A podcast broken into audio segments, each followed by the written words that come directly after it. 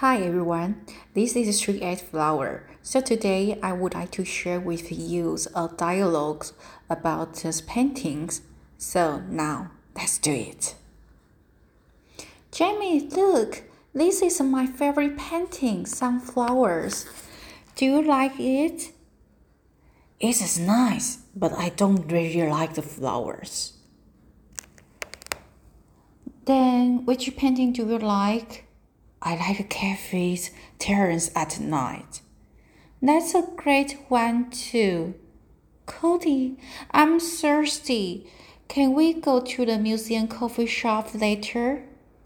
Of course, my treat. That's sweet of you. Okay, so now it's Chinese version.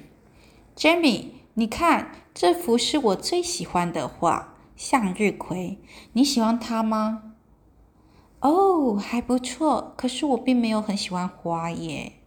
那么你喜欢哪一幅画？我喜欢星空下的咖啡座。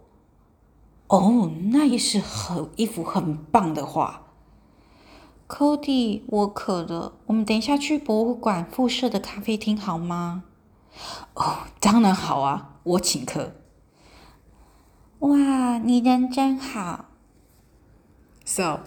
This is the today's April 6th, 2021. This is the Street F Flower teacher would like to share with you the Chinese versions and English versions about a museum's dialogue. If you liked the recording, please share with your friends. I'm so glad to share many people to learn the language. So let's have fun!